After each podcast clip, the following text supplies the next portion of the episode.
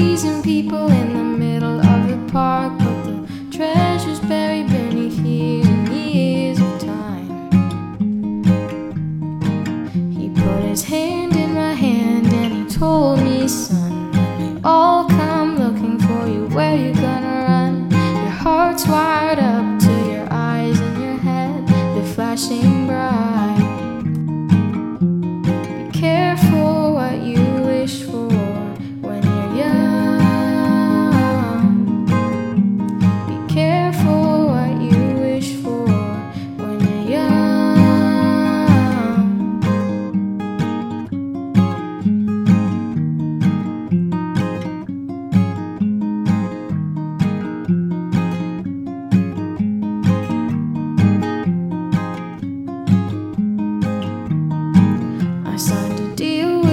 devil and he took my soul to a room with a table in the dark and cold. I signed my name just the same as I'd done all along.